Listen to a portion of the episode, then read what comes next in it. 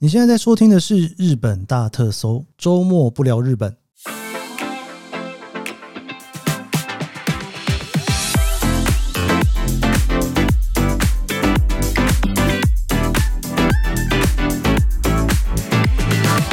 欢迎收听日本大特搜，我是 Keith 研究生。今天我就是延续的上次，其实本来要跟大家聊的这个关岛奇遇记啊。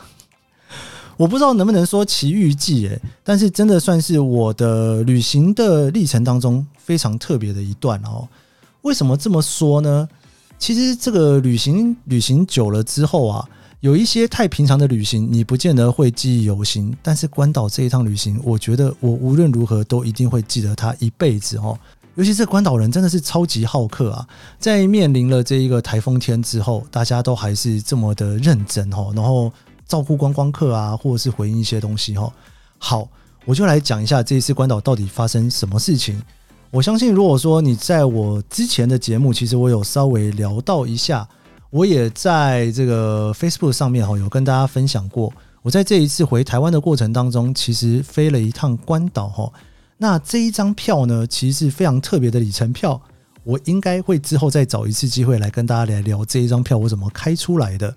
总之，我就是从东京要回台湾，但是在关岛转机，哈，大概是这种概念了哈。大家可能会觉得说，诶，怎么会有这种票开得出来？诶，对，里程票有时候开出来就是这么的奇怪哈。我这次要去关岛的这个时间点呢，其实是在六月哈。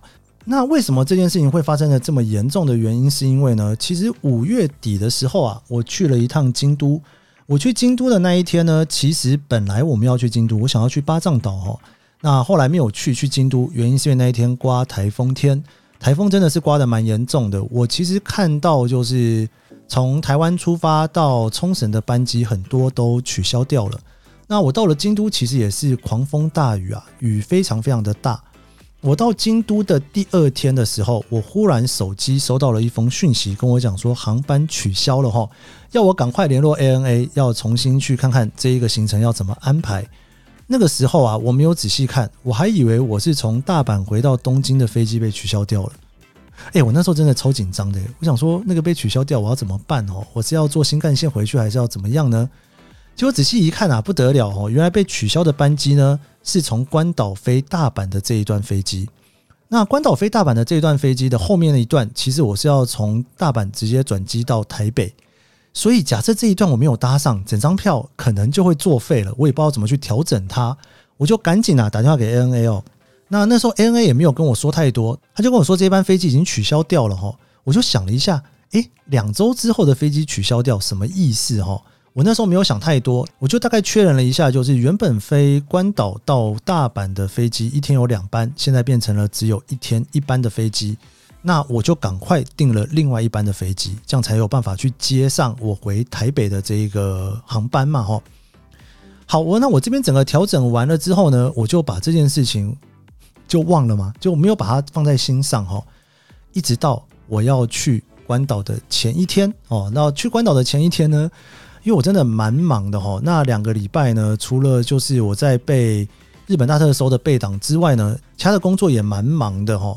所以，我一直到前一天，我才有办法好好的来研究一下我去关岛要去什么地方玩。不过，我在去关岛的前一两天的饭店，我已经先订好了哈。这个在比较早的时间就订了，因为我有点担心到时候订不到。然后呢，我就久违的很久没有去了成田机场哈，因为它从羽田没有飞关岛，我无论如何都要到成田机场才有办法飞关岛，真的是超级久违，应该有十年没去成田机场了吧。还蛮兴奋的耶，想说成田机场到底现在长什么样子，我都不知道哦。我就从新宿这边直接搭了这个哪里大 Express 成田特快，然后到了成田机场，然后呢，我就办了这个是联合航空的飞机哈，我就办了这个手续，然后呢，就到了关岛去哈。我其实，在成田机场的时候，我那时候就有一点点小小的犹豫哈，觉得怪怪的哈，因为我在排队上飞机的时候，感觉都没有日本观光客，我想说。日本人不是很喜欢去关岛吗？怎么会都没有什么日本观光客呢？那整个飞机上面呢，大部分都是美国人跟关岛人哦，当然就是没有日本观光客哦。我那时候就已经觉得有点小纳闷了哦，明明这个时间点也不算是淡季才对啊。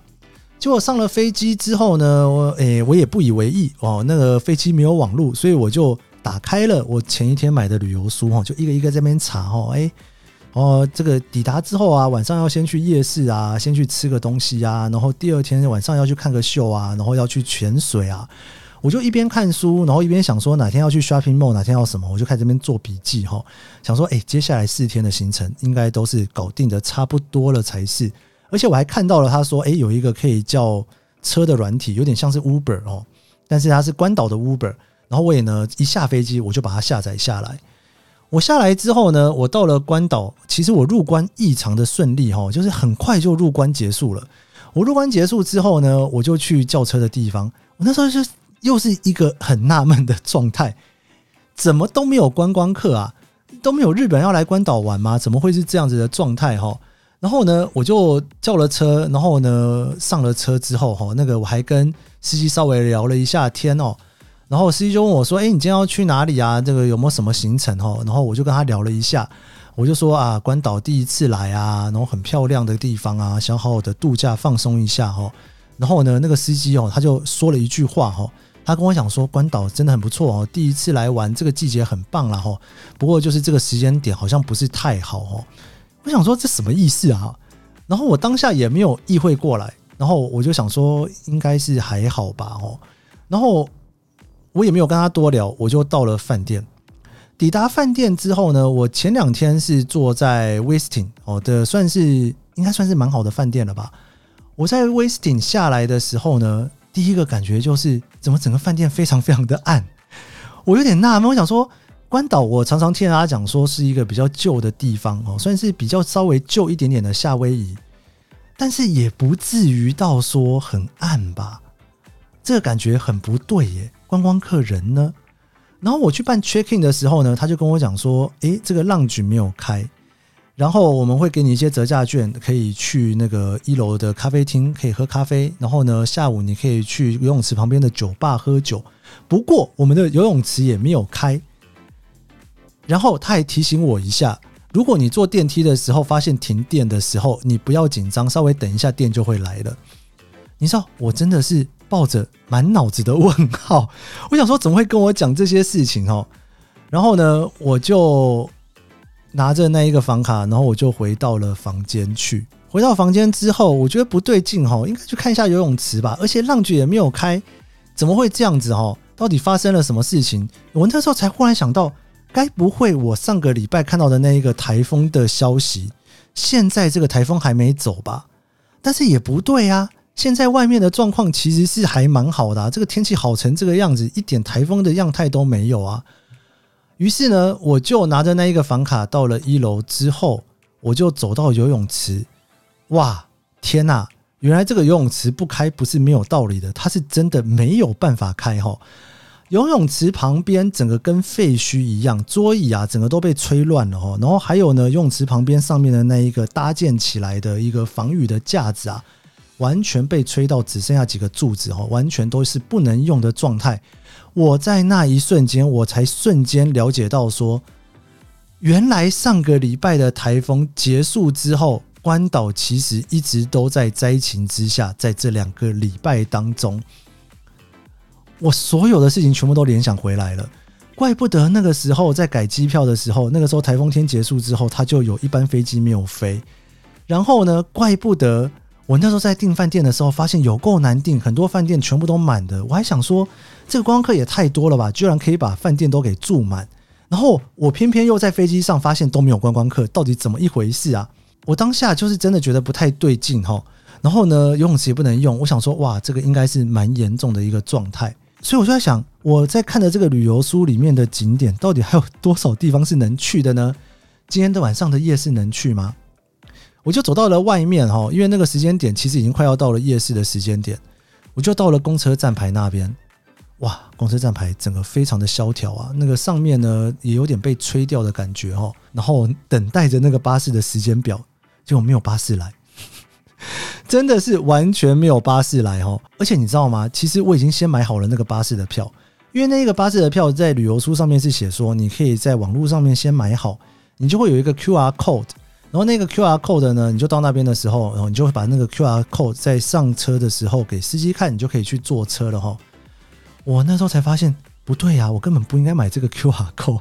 而且你知道，这个关岛他们可能也因为救灾太忙碌了，他根本就没有更新他的网站，哎，他就让我买咯，然后买了之后完全不能用哦。好吧，这个夜市完全就是不能去的状态了哦。我就默默的呢走回到饭店，一问之下才知道，这个夜市根本不是能不能去的问题啊，这个夜市根本就没有营业哦。然后我就想说，好吧，那这个既然不能够去。夜市，我总得吃个饭吧，哦，我就想说，那个底下有几个比较大的超市啊，还有 DFS 啊，那边可以去逛街，那边有很多的餐厅，我去找个东西吃一下吧。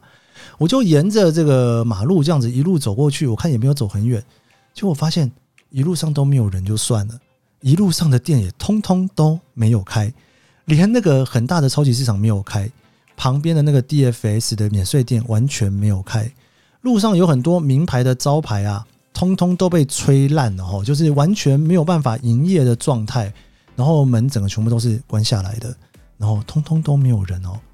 还好有几家餐厅是有开的，我就找了一家餐厅哈，就在那边吃了海鲜哈，想说来到了关岛总是要吃一下海鲜吧，完全不用排队，因为人非常的少。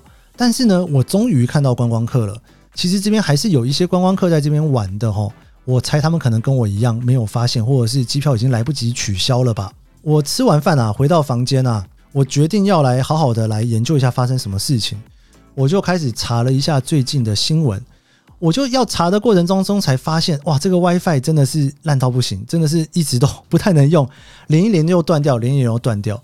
就在这个时候，忽然停电了，这个冷气就是整个关掉又打开，所以就不冷。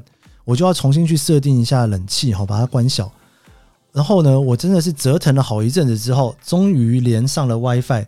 查了一下之后才知道，说这一个台风真的算是几十年来关岛最大的一次台风，那灾情也蛮惨重的哈。那其实很多的饭店呢也因此就不开了，所有的活动几乎全部都暂停。然后在我住宿的第一天的当下，大概还有三分之一的地方是没有电的状态，这也难怪我刚刚停了电。我大概在这三天。我在第一天住 Westin，我连续住两晚的这三天两夜的情况之下，我好像碰到了六次的停电，其中有两次我是在电梯里面的，而且我真的是不疾不徐，想说等电来了就可以下去了，因为所有人都是一样的状态哦。那整个饭店里面呢，几乎所有的餐厅通通都没有开，只剩下一个泳池吧，然后跟自助餐餐厅可以吃早餐，还有一楼的咖啡厅，就这样子而已哦。好吧，这个也算是一种缘分了哈，没有办法的事情哈。然后接下来呢，我就收到了一些取消信。我原本订的秀呢，就是完全就是取消了，所以说不能看哈。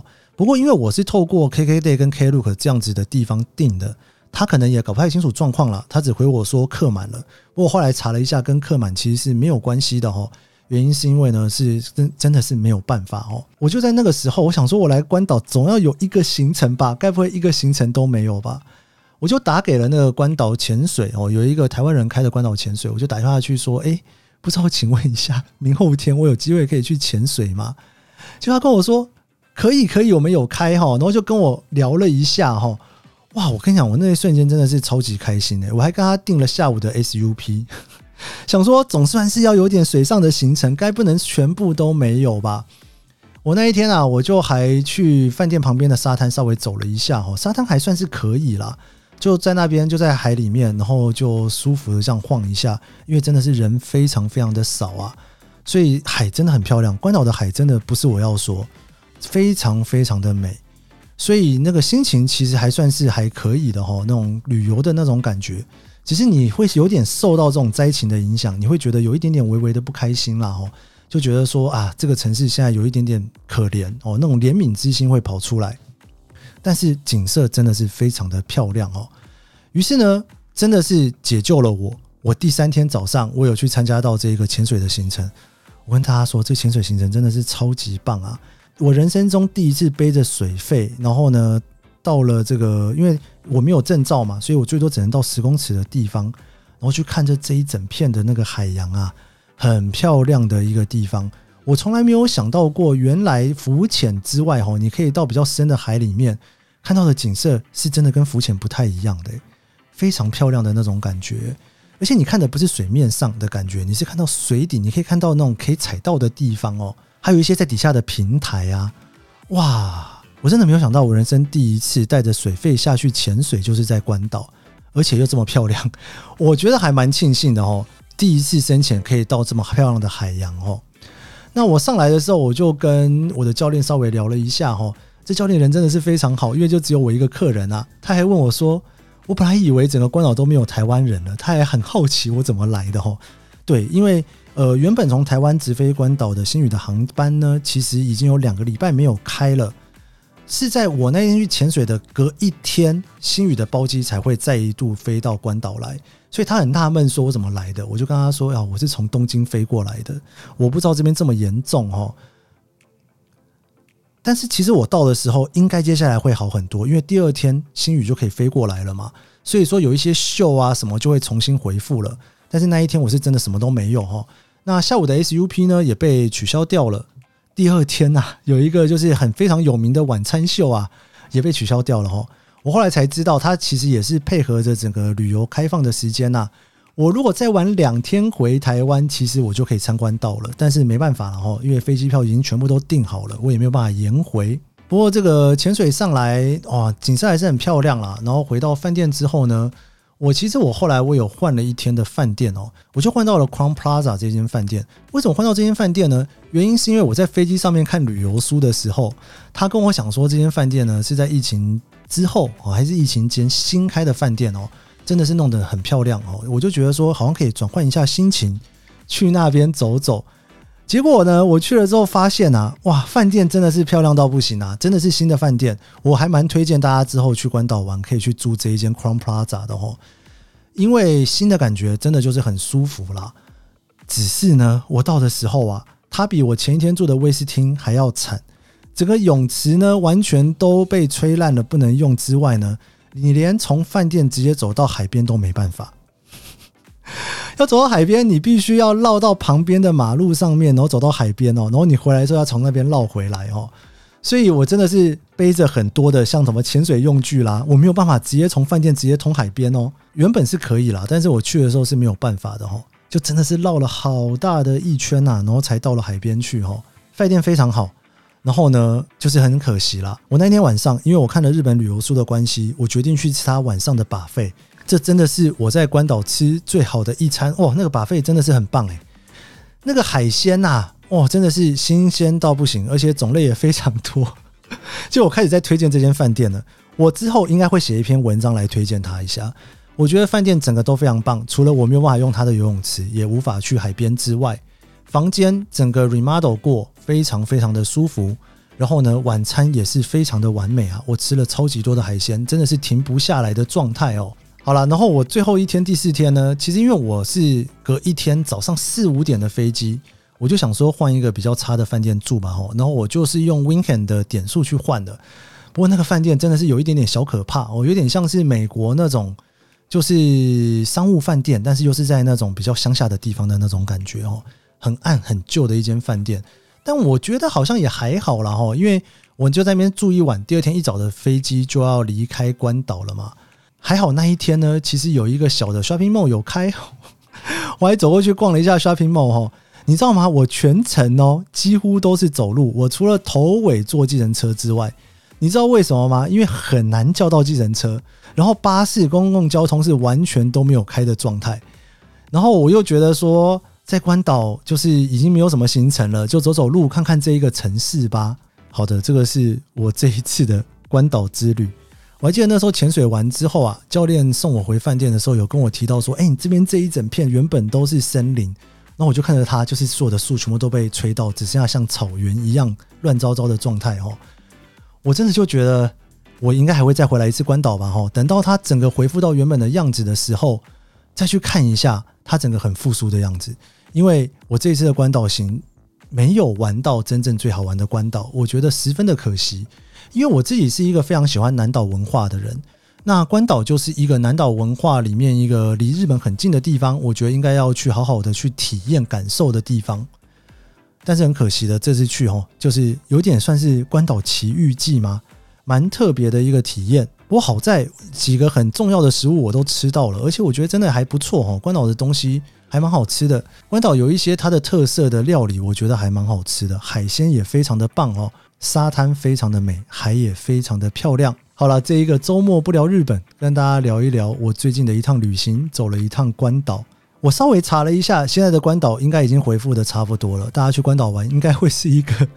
跟我完全不一样的体验了吧？哦，我非常开心诶，我真的很开心，关岛可以很快的复苏回来，然后大家可以去当观光客，协助他们的经济哦。